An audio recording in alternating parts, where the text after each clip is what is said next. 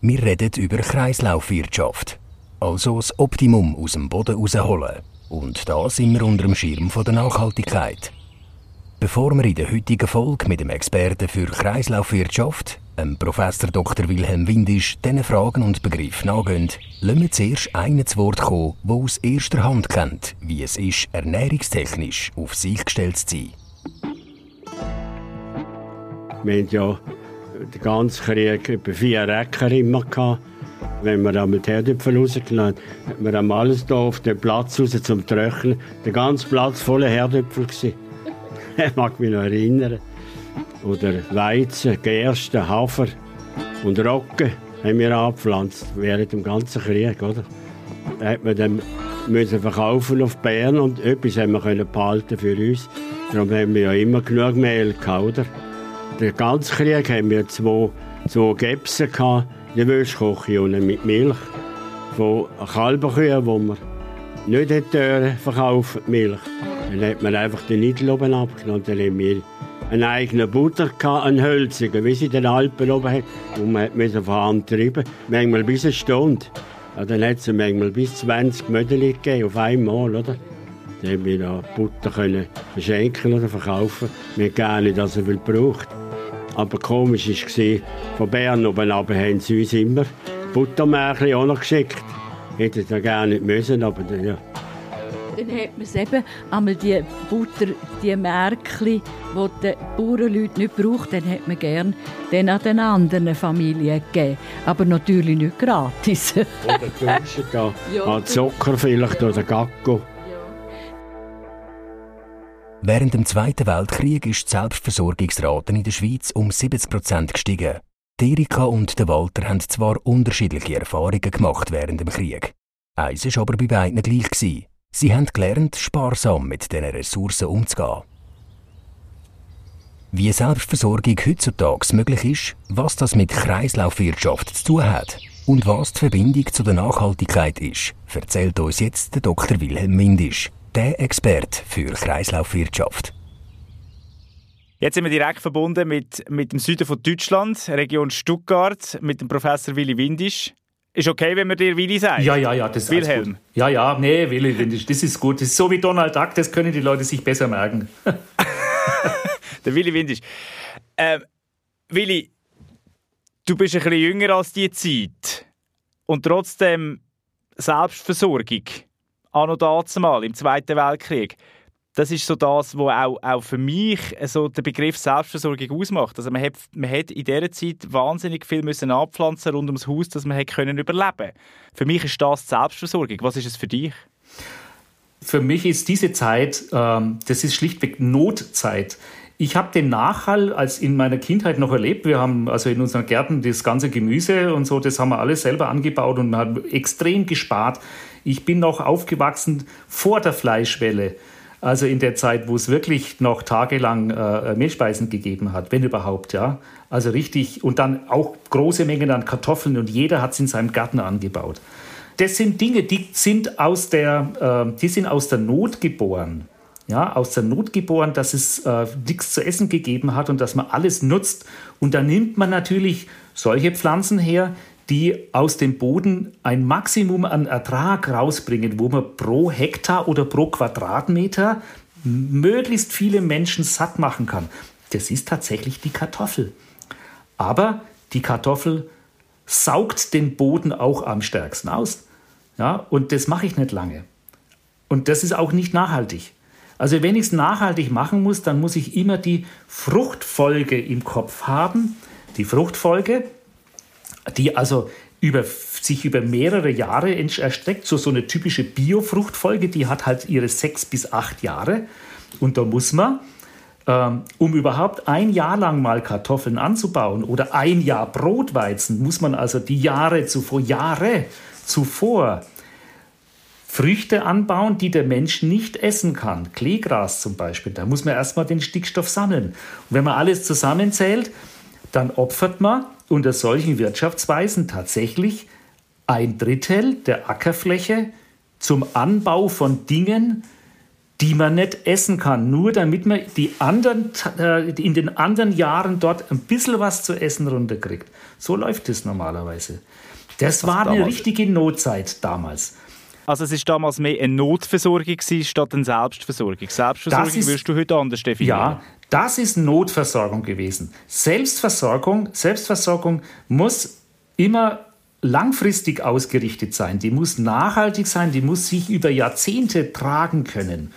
Und dazu muss ich diese Prinzipien der Kreislaufwirtschaft, die muss ich da, da implementieren und muss ja auch beachten. Ja? Wir haben in den 60er Jahren ähm, hat ein, große Erfindungen gegeben oder große Durchbrüche in der Landwirtschaft, der mineralische Stickstoffdünger, ja, der Pflanzenschutz, die Maschinen. Und das hat uns einen, eine enorme Steigerung der Produktivität gegeben, vor allen Dingen an Getreide. Ja, da hat man sozusagen nicht mehr so viel Landfläche opfern müssen, um vorher den Stickstoff zu sammeln. Deswegen ja. hat es so viel gegeben. Das ist übrigens der Grund, warum wir seit 1970 bis heute die Menschheit auf der Welt verdoppelt haben. Das ist der Grund. Das ist diese, das ist diese hohe Produktivität der Landwirtschaft. Sonst wäre das gar nicht möglich gewesen.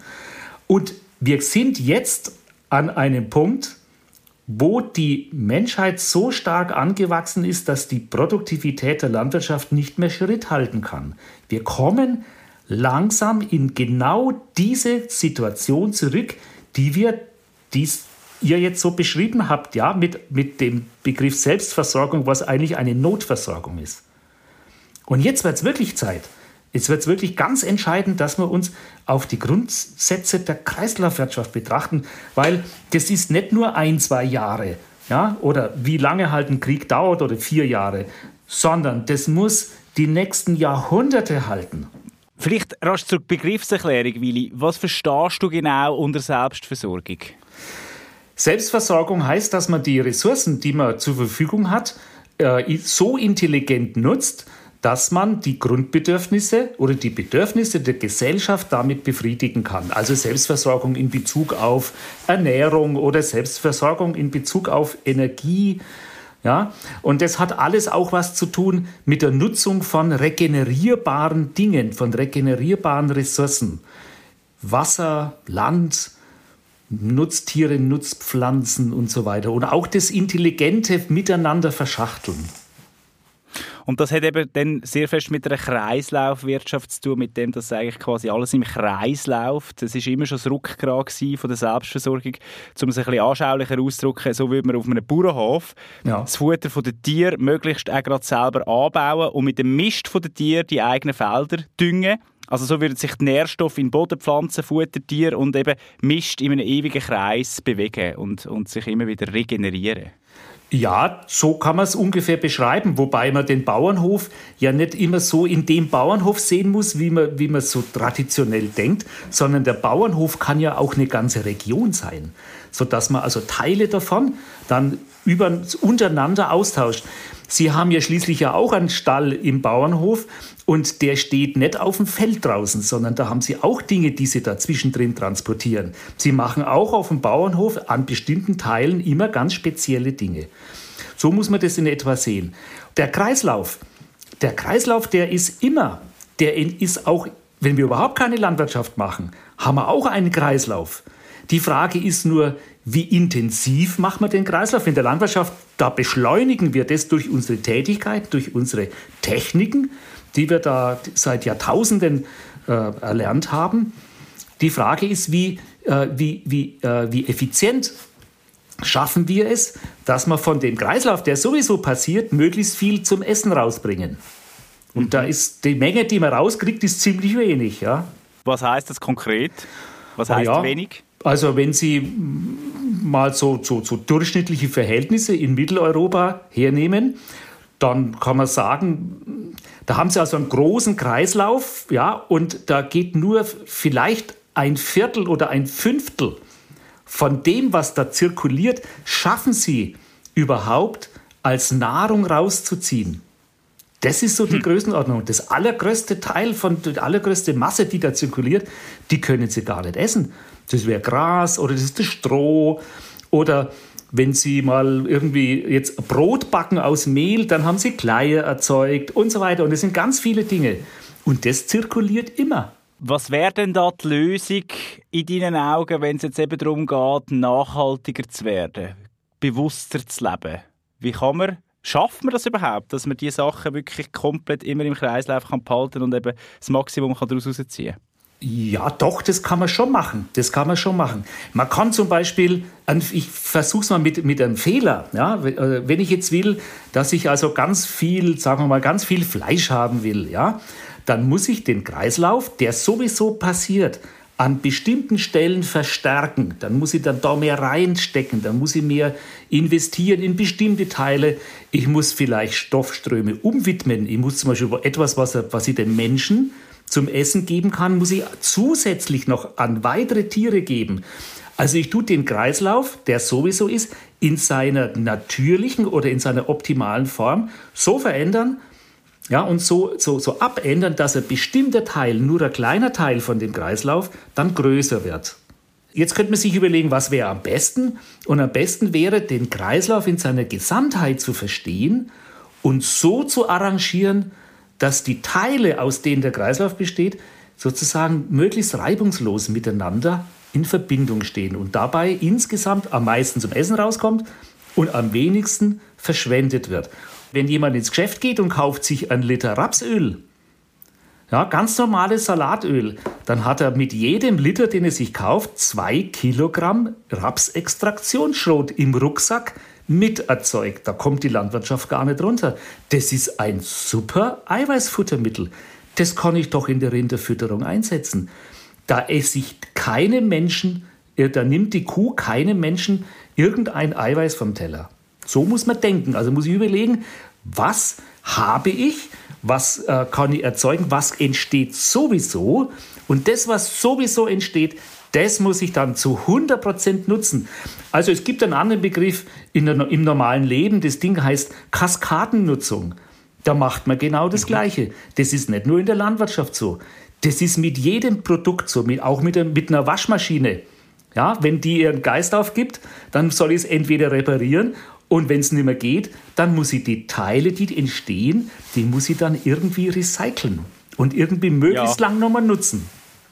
Ja, aber da sind wir natürlich völlig auf dem Holzweg, wenn ich an die geplante Obsoleszenz denke, wo wir ja effektiv eigentlich die Technologiefirmen, und jetzt schweifen wir ab, ich bin mir schon bewusst, aber einfach rasch das ja. sagen, wo man den Technologiefirmen ja vorwirft, dass man effektiv Geräte so baut, dass sie nach zwei, drei Jahren weggeschossen werden, wie sie, wie genau. sie können. Genau. Und, das, und nach genau dem gleichen Motto müssen wir auch Landwirtschaft denken.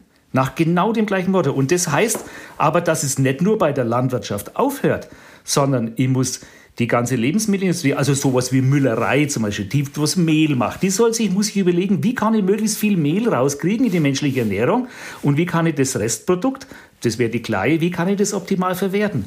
Oder der Lebensmittelhandel, ja, wie kann man ein Lebensmittel so verpacken, dass es, wenn es nicht gegessen wurde, wieder in den Kreislauf zurückkommt?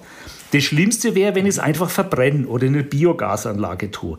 Dann zerfällt es, dann habe ich es als Nahrung nicht genutzt. Also ich müsste es irgendwie wieder zurückbringen.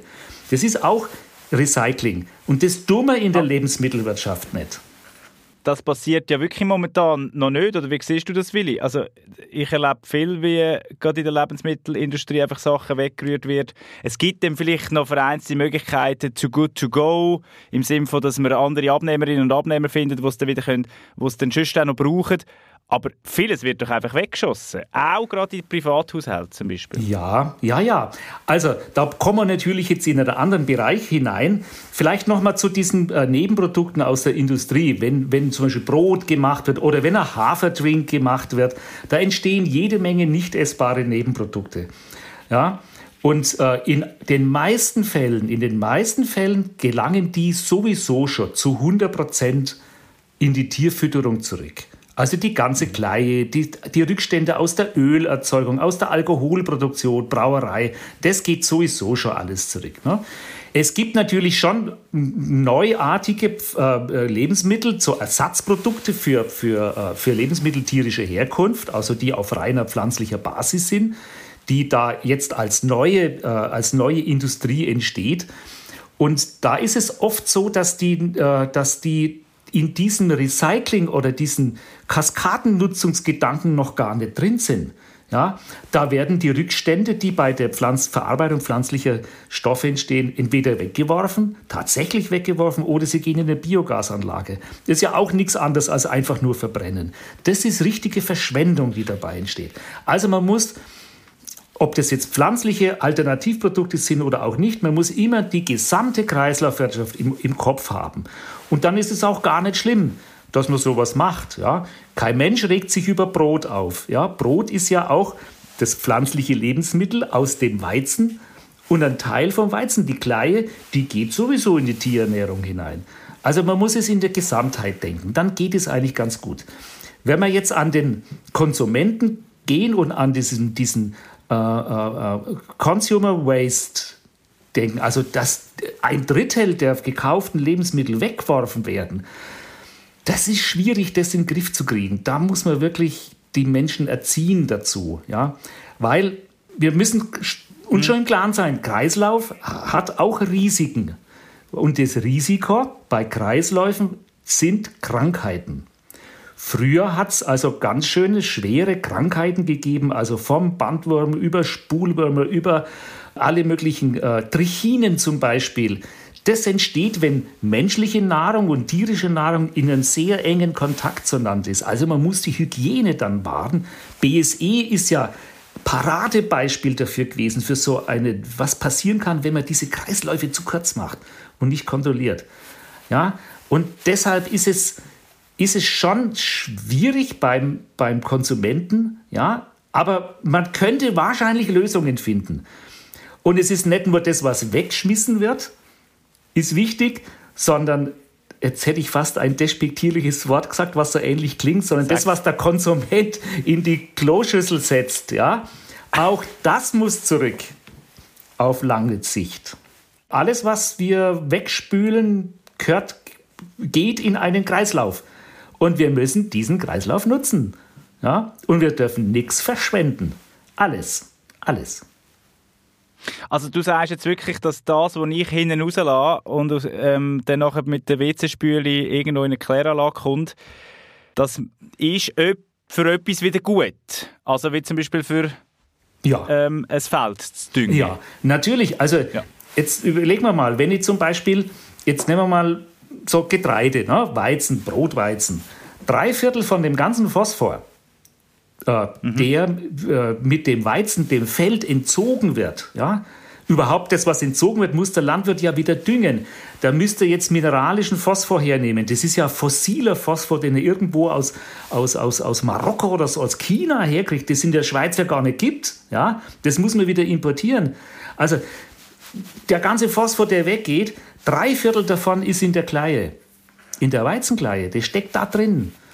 Und ich muss das wieder zurückbringen. Also Sie müssten, wenn wir jetzt so äh, Landwirtschaft ohne Tiere hätten, dann müssten wir die Weizenkleie auf dem Feld aufstreuen. Das wäre ganz, ganz wichtig. Ja, und das Allermeiste, und das Allermeiste von dem, was wir dann essen, das scheiden wir mit unseren Exkrementen alles wieder aus. Ist ja logisch. Wir, wir, sind ja, wir haben ja nur ein Gleichgewicht, ein Fließgleichgewicht in unserem Körper drin.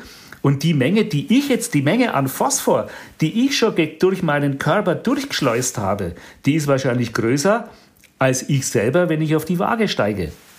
Willi Windisch, wenn du das so erzählst, wird mir einiges bewusst, es wäre ja alles da. Die Natur hat es ja bereitgestellt, dass man in diesen Kreislauf funktionieren könnte. Wieso haben wir es denn verlernt, ganz grundsätzlich? Ähm, früher war es früher so, früher war es aus Not. Früher war das aus Not. Ich habe das selber noch, ich weiß es noch, da hat er äh, äh, ein Klassenkamerad von mir in der, in der Volksschule, in der zweiten Klasse, wir waren zwei Klassen zusammen, der ist mehrmals sitzen geblieben und so, deswegen kann ich mich da gut erinnern an ihn, der durfte, dem haben seine Eltern verboten, dass er aufs Heißal geht, dass er also auf die Toilette, Schultoilette geht. Er musste sein Geschäft, sein großes Geschäft zu Hause verbringen. Wie heißt das bei euch? Heißel? Das Heißal, das Häuschen. Ja. Ah, das Häusel. Ah, das Häusel. Ja. Ah, er hat nicht dürfen aufs WC in der Schule. Er ist sogenannte, Ja. es gibt den Ausdruck Heimscheißer. Ich weiß nicht. Genau, genau. Der musste, ist, der musste sagen. genau das tun. heim. Ja, das war früher aber aus Not. Das war einfach aus Not. Die Leute waren arm.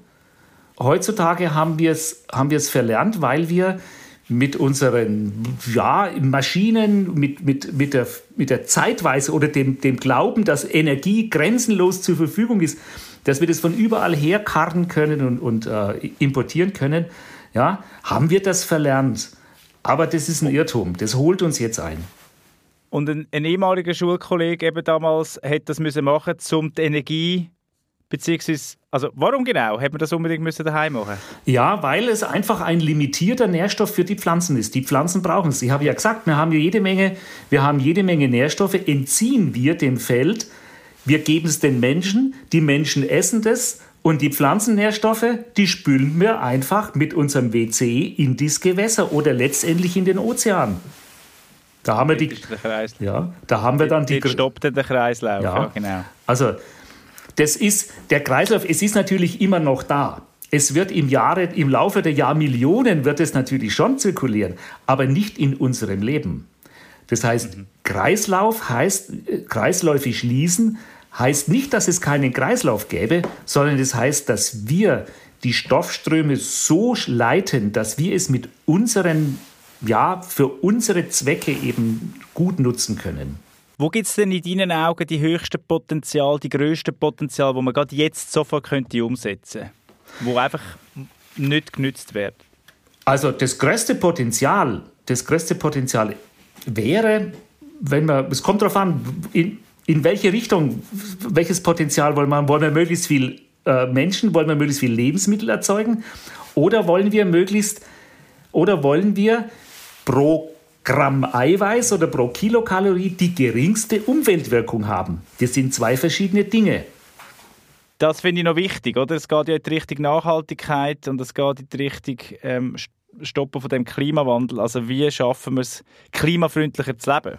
Ja, also da, da ist einfach das Beispiel, da nehme ich einfach mal das Beispiel aus der Energiewende. Es ist nichts anderes. Ne? Die, in der Energiewende kommt es darauf an, dass wir wegkommen von den fossilen äh, Energieträgern, dass wir die regenerierbaren Energieträger nutzen.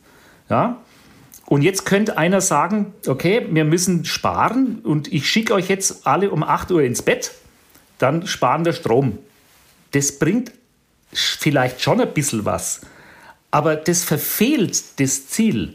Das Ziel ist folgendes. Wir haben eine limitierte Energiemenge oder wir haben eine limitierte landwirtschaftliche Nutzfläche oder wir haben eine limitierte Futtermenge oder wie auch immer. Das ist alles limitiert. Und es geht darum, diese Limitierung möglichst effizient und sparsam und wirkungsvoll zu nutzen. Also, was muss man machen mit der Energiewende? Wir müssen die alten Glühlampen raushauen und müssen Energiesparlampen reintun. Und so müssen wir es mit der Biomasse, die die Landwirtschaft macht, auch tun. Das heißt, was essbar ist, geht zu Menschen. Was nicht essbar ist, muss möglichst effizient an Nutztiere gegeben werden, damit die dann daraus wieder Lebensmittel machen. Und wir dürfen es nicht übertreiben. Also wir dürfen nur das Nicht-Essbare an die, Lebens an, die, an die Tiere geben. Und dann sind wir in der Summe am effizientesten. Effizient heißt aber noch nicht, dass es viel ist. Das bedeutet, wenn wir am effizientesten sind, das heißt, dass wir insgesamt weniger Fleisch, Milch und Eier zur Verfügung haben als jetzt. Also Effizienz und Menge sind zwei verschiedene Dinge. Das wird immer durcheinander gebracht. Ja, das ist ein wichtiger Punkt, muss man immer unterscheiden. Was kann ich denn als Konsument oder als Konsumentin machen? Also, nur gerade, weil wir es vorher davon hatten, Ja, ich, ich, ich, ich äh, gehe jetzt nicht aufs WC und tu nicht ex, extra nicht spülen und, und bringe Ja. dann nachher äh, mein gemachtes Zeug irgendwie äh, auf, auf, eine, auf eine nächstgelegene Wiese. Das mache ich ja dann wahrscheinlich nicht. Ja, aber, nee. aber, aber, was, aber, Ja. Also- aber es wäre eine Möglichkeit. Also das wäre, dazu braucht es jetzt wieder Profis. Also da braucht es Profis in der Kläranlage, die das machen können, die das richtig gut trennen können und wieder rückgewinnen können. Und zwar so, dass es auch allen Anforderungen der Hygiene entspricht. Und so brauchen wir es natürlich in der Landwirtschaft auch. Wir brauchen professionelle Bauern, die das tun, die das mit modernsten Methoden machen. Ja, mit modernsten Techniken und Methoden machen. Natürlich alles unter Wahrung von Tierwohl und so, aber man muss das Wissen anwenden, das wo man da hat. Was könnte der Konsument tun? Ja, jetzt gibt es viele, gibt's viele Vorstellungen, die sagen, einfach weniger Fleisch essen oder wir müssen weniger Tiere haben. Das bringt meiner Meinung nach eigentlich nicht viel. Es bringt schon ein bisschen was, es ist aber ineffizient. Weil eigentlich müsste man zum Landwirt gehen und zum Landwirt fragen, wie hast du das Fleisch erzeugt? Hast du das Fleisch so erzeugt, dass das in der Kreislaufwirtschaft war? Oder hast du da Nahrungskonkurrenz gemacht? Hast du irgendwas importiert? Ja? Es geht nicht darum, das Fleisch zu verbieten oder die Milch zu verbieten, sondern wir müssen nur den Teil, den dürfen wir nicht essen, der außerhalb dieser Kreislaufwirtschaft gemacht wurde. Also, eigentlich muss man sagen, die Landwirtschaft sollte erst einmal schauen, dass sie möglichst viel äh, Lebensmittel pflanzlicher Herkunft macht. Ja? Also das sind die klassischen pflanzlichen Lebensmittel. Die haben einfach Vorrang. Wir haben eine knappe Ackerfläche und deswegen sollten wir die erst einmal nutzen für die pflanzliche Nahrung. Und dann bleibt ja immer noch ganz viel übrig. Dieses Nicht-Essbare, das sozusagen im Schlepptau liegt, dieses Unvermeidliche, das ist ohne Nahrungskonkurrenz. Dann ist es ohne Nahrungskonkurrenz. Also wenn es alles ist, was aus der pflanzlichen Nahrungsproduktion kommt und unvermeidlich anfällt, einschließlich von unserem Grünland. Ja? Wenn man das zusammenzählt, das ist unvermeidlich sowieso anfallende, nicht essbare Biomasse. Und die ist nicht die Nahrungskonkurrenz. Aber als Laie hätte ich jetzt immer das Gefühl gehabt, dass man das zuerst sicher ja braucht. All die Möglichkeiten, eben all die, die Wiesen, die wir haben, um es ganz plastisch zu sagen. Und erst nachher dann das Tierfutter quasi äh, noch irgendwo von, von irgendwo her ja. muss, muss, zum, muss zum Stall liefern. Ja, so habe ich es ja eigentlich auch, so habe ich es auch gemeint. Erst einmal wird das, erst wird das genutzt, alles, was das genutzt, was sowieso schon da ist, und so, dass ich, äh, ich nutze es so, dass ich möglichst viel für den Menschen direkt gewinnen kann. Ja, direkte pflanzliche Nahrung für den Menschen. Und da bleibt mir, wenn ich alles nutze, was da ist, dann bleibt mir immer noch ganz viel nicht essbares Material übrig das ganze Stroh, Gras, äh, die Nebenprodukte aus der Verarbeitung und, und, und. Ja? Und mit dem kann ich ja dann wirtschaften. Das ist aber limitiert. Das ist wie mit der Energiewende. Das ist eine limitierte Menge und ist auch von der Qualität her limitiert. Jetzt muss ich natürlich schauen, dass ich die richtigen Tiere dazu hernehme. Es hat also keinen Sinn, Stroh an, an, an ein Masthähnchen zu verfüttern. Das wird nicht funktionieren. Sondern da brauche ich dann hauptsächlich Wiederkäuer. Bei uns in der Schweiz ist die Nutzung von Grasland als Teil des Kreislauf fest verankert. Mehr als 80 Prozent der landwirtschaftlich genutzten Flächen sind mit Wiesen, Weiden und Alpmatten bedeckt, wo im Sommer von Kuhherden beweidet werden, wo das Gras als Nahrungsmittel brauchen. Im Winter kommt das trocknete Gras von der Weide gerade weiter für die Kühe zum Einsatz. Rund 80 Prozent vom Futterbedarf dieser Kühe wird durch Gras deckt. Etwa 20 von ihrem Speisplan wird durch Kraftfutter ergänzt, wo bei uns meistens aus Futterweizen und Soja stammt, aber auch aus Nebenprodukten vom Ackerbau, wo für uns Menschen ungenießbar sind. So kommt fast das ganze Futter von unseren Kühen aus der Schweiz. Und weil die für uns dann Milch und Fleisch produzieren, trägt der nachhaltige und geschlossene Kreislauf zu der Versorgung der Schweizer Tiere und der Bevölkerung bei. Und darum macht es eben auch Sinn, sich bewusst zu machen, was haben wir denn überhaupt für Möglichkeiten für, für, für Futter, das wir abgeben können und was für, also auf einem Hof oder, und was für Tiere. Ja. Halten wir denn dementsprechend? Ja, also wir werden weiterhin natürlich alle Tiere halten. Ja, so ein Masthähnchen oder ein Schwein ist immer noch ein sehr, sehr guter Verwerter von hochwertigen Futtermitteln. Hochwertige Futtermittel werden wir immer haben. Das ist nicht so, dass äh, auch vom Acker, dass da nur Brotweizen wächst. Da wächst jede Menge anderes, äh, andere Früchte, die der Mensch nicht essen kann. Auch Getreide kann man nicht immer alles essen. Das geht aus hygienischen Gründen oft gar nicht. Also es wird auch Futtergetreide auch in Zukunft immer geben. Und sowas, das passt natürlich am besten für ein Schwein und für ein, fürs Geflügel, weil die können das am effizientesten verwerten. Ja? Aber das gibt es halt nur in geringen Mengen. Und das, was nach wie vor in großen Mengen da ist, das ist Grünland. Und das ist ganz klar, dass, wenn wir uns auf Kreislaufwirtschaft einlassen, dann brauchen wir, dann werden wir hauptsächlich Wiederkäuer haben. Und da wären wir jetzt bei dieser Kuh, bei unserem Lieblingstier. Vielleicht nochmal zusammengefasst, Willi, von dir. Welche Rolle spielt denn die Kuh in Bezug auf die Selbstversorgung in der Schweiz? Eine ganz fundamentale, das ist eine der Säulen der Selbstversorgung. Also ich habe ja gesagt, der größte Teil von dem, was die Landwirtschaft umtreibt, ist, ist zwangsweise äh, nicht essbare Biomasse. Und ähm, das Allermeiste von dem ist so faserhaltig, dass es an ein Schwein und an ein Geflügel und an, auch nicht an einen Fisch oder ein Insekt auch nicht füttern können. Ja? Da bleibt ihnen nur das Rind übrig. Das Rind oder der Wiederkäuer. Ja? Der Wiederkäuer, äh, der trägt ja dann die Kreislaufwirtschaft, also diesen, diesen tierischen Teil, Kreislaufwirtschaft der nicht essbaren Biomasse, das ist die fundamentale Säule. Und so haben wir das mit den Wiederkäuern seit Jahrtausenden gemacht. Ja, der hm. trägt dann. Jetzt kann man natürlich aber auch die Kuh ein bisschen kritisch anschauen, weil die produziert ja CO2. Ja, CO2 ähm, und Methan. Ne? Genau. CO2 und Methan. Ja, also wenn Sie jetzt einfach mal muss man vielleicht noch mal äh, kleins bisschen, ganz kleines bisschen ausholen. Die nicht, yeah. ess, ja, die nicht essbare Biomasse, dieses, diese große Menge, die zirkuliert sowieso. Wenn Sie es am Feld einfach nur verrotten lassen oder wenn Sie es zu Hause ja, auf den Komposthaufen werfen, dann sehen Sie auf dem Komposthaufen, wie das Material so zusammenschnurrt im Laufe der Zeit und zum Schluss ist nur ein bisschen Humus, ein kleines bisschen Humus übrig. Ja, wo ist denn der Rest hingegangen? Das sind genau die gleichen CO2-Emissionen, die passieren, wenn Sie es essen, also wenn es der Konsument ist, oder wenn, oder wenn es, ich es einem Tier verfüttere. Also es wird sowieso emittiert.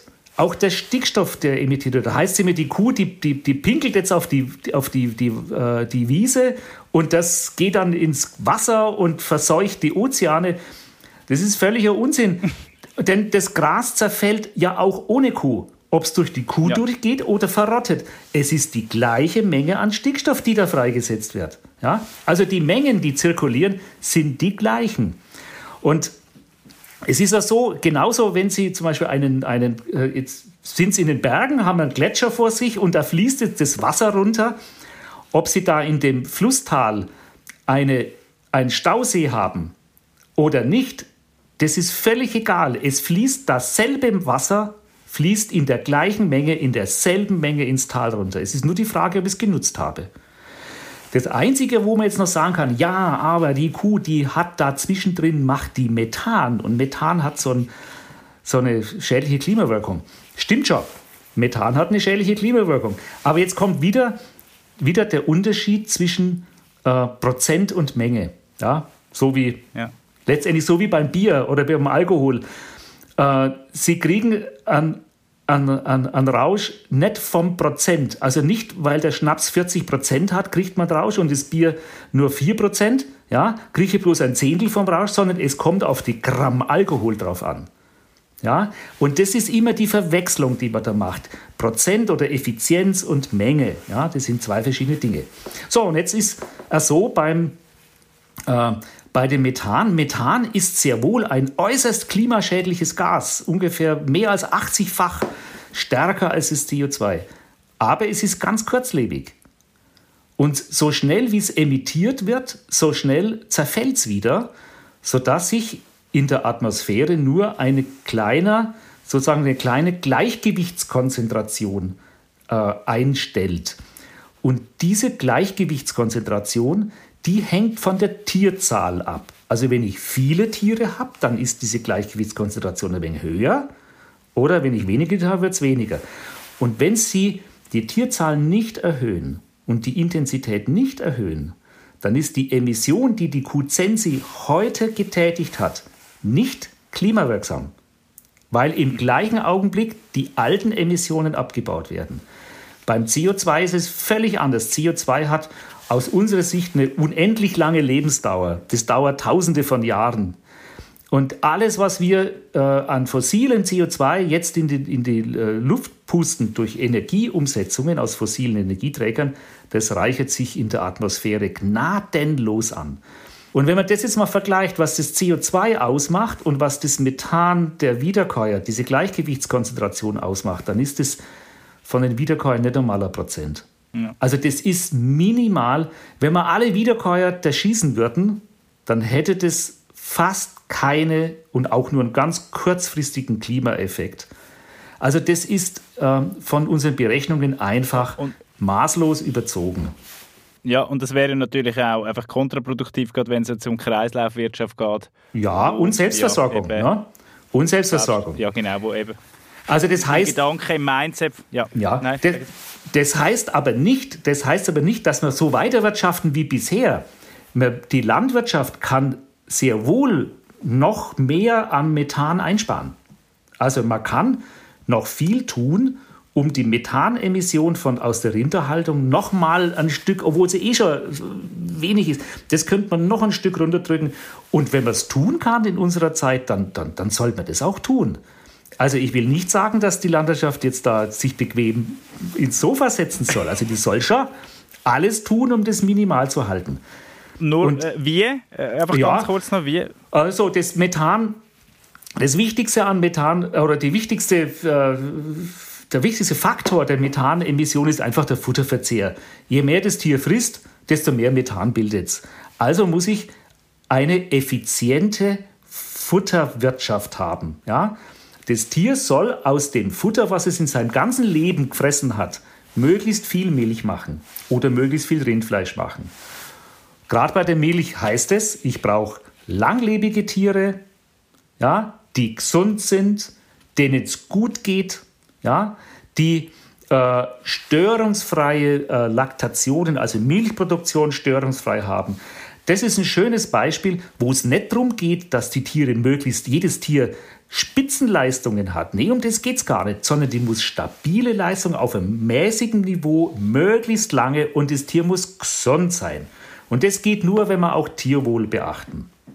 Ja, also das ist ein wichtiger Punkt und das ist ja, glaube ich, einfach ein Ausmaß von unserer Gesellschaft, dass wir immer mehr, mehr, mehr wollen, aber irgendwie der, der optimale Leistungs die optimale Leistungseffizienz irgendwie aus den Augen verlieren. Weil das, wenn man eben alles mit einberechnet, genau. ist das nicht, ja. ist, das, das ist, nicht nur um ja. Mästen. Das ist wieder dieses, so, das ist genau wieder das, dieses Missverhältnis oder das Verwechseln von Prozent und Menge. Ja, wenn ich sage, äh, die einen schauen nur auf die kurzfristige Höchstleistung in einer Laktation, also eine 10.000 oder 12.000 Liter Kuh. Ich muss auf die Menge äh, schauen, die das Tier in seinem Leben erzeugt hat und wie viel Futter es dafür gebraucht hat. Das ist, das ist eine ganz andere, äh, ganz andere Sichtweise. Das ist die Sichtweise von Kreislaufwirtschaft. Was sind denn deiner Ansicht nach die spannendsten Ideen, wie wir in der Schweiz möglichst viele Menschen ernähren können? Einerseits, was jetzt schon möglich wäre und allenfalls eben spannende Zukunftsvisionen von dir. Also die Zukunftsvision wäre wirklich das, das, äh, das Versuchen, die Kreislaufwirtschaft zu, zu machen. Und dann muss ich an den Tieren, dann muss ich bei den Tieren ansetzen. Ich muss mir überlegen, welche Nutztiere äh, oder wie kann ich die Nutztiere am besten, am besten, äh, am besten einsetzen. Und das beginnt, das beginnt schon mit dem Pflanzenbau. Es beginnt schon mit der Futterwirtschaft. Und da haben wir eigentlich, glaube ich, das größte Potenzial. Also ich, nur so als Beispiel, die grüne Biomasse, die man so, wenn man durchs Feld fährt, wie man halt rechts und links sieht, ja, die wird äh, von dem Feld, was auf dem Feld steht, bis zu dem, was ein Tier frisst, geht ungefähr 30 Prozent verloren. 30 Prozent, das ist unglaublich viel. Und die Landwirte, also es gibt schöne Untersuchungen aus, aus Bayern, da sind Tausende von Landwirten, äh, landwirtschaftlichen Betrieben angeschaut worden, das schwankt zwischen 15% Verlust und 50% Verlust. Und mhm. das ist einfach Ausbildung, Technik, Know-how. Und da könnte man jetzt mit den ganzen regenerierbaren Energieträgern, also mit Solarthermie, Photovoltaik, könnte man wahrscheinlich ganz viel machen. Also zum Beispiel Bergheu sofort konservieren mit äh, Heißlufttrocknung oder was man so alles so an, an neuen Methoden hat und eine perfekte Futterwirtschaft aufstellen, bei der einfach nichts verloren geht. Das ist das Ziel. Nichts wegschmeißen, nichts verloren gehen lassen. Und ganz neue Zweige, wie zum Beispiel Aquaponik, also die Aufzucht von, von Wassertieren, Fisch, Krebs, Schnecken, Garnelen in so Becken, ist das auch etwas? Das kann man sicher probieren, aber ich bin da ein bisschen skeptisch mit dem.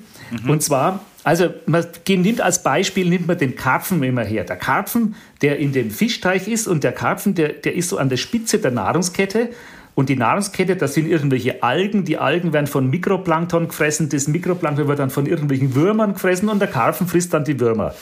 Jetzt habe ich mindestens drei oder vier verschiedene Skalenebenen drin. Und jeder von diesen Skalenebenen hat wieder für sich selber wieder Lebensenergie verbraucht. Ja? Das ist zwar ein geschlossener Kreislauf, der funktioniert, aber er wirft nicht sehr viel ab. Bei einer Milchkuh ist es genau umgekehrt. Die Milchkuh, als Beispiel von Wiederkäuer, die Milchkuh hat den Karpfenteich in sich drin. Das ist nämlich der Panzen. Also die Milchkuh ist der Karpfen, der den Teich umschließt. Die dreht das Ganze um. Ja? Und da drin funktioniert genau das Gleiche, was man in der Aquaponik macht. Nur äh, äh, läuft es mit einer unvergleichlich hohen Effizienz. Der Wiederkäuer ist das mit Abstand effizienteste System, das nicht essbare Biomasse in etwas Essbares überführt. Da ist jede experimentelle Biogasanlage ist ein Dreck dagegen. Und der Karpfenteich, der kann diesem System niemals das Wasser erreichen. Willi, es ist hochinteressant. Ich möchte zum Schluss mit dir noch kurz über die Systemgrenzen reden. Du hast ganz am Anfang gesagt, beim Beispiel vom Bauernhof, man, kann ja, man muss ja nicht nur einfach den Bauernhof an sich anschauen, sondern vielleicht die ganze Region. Kann man denn äh, die Kreislaufwirtschaft und Selbstversorgung auf ein Land begrenzen oder dürfen wir das sogar europäisch anschauen?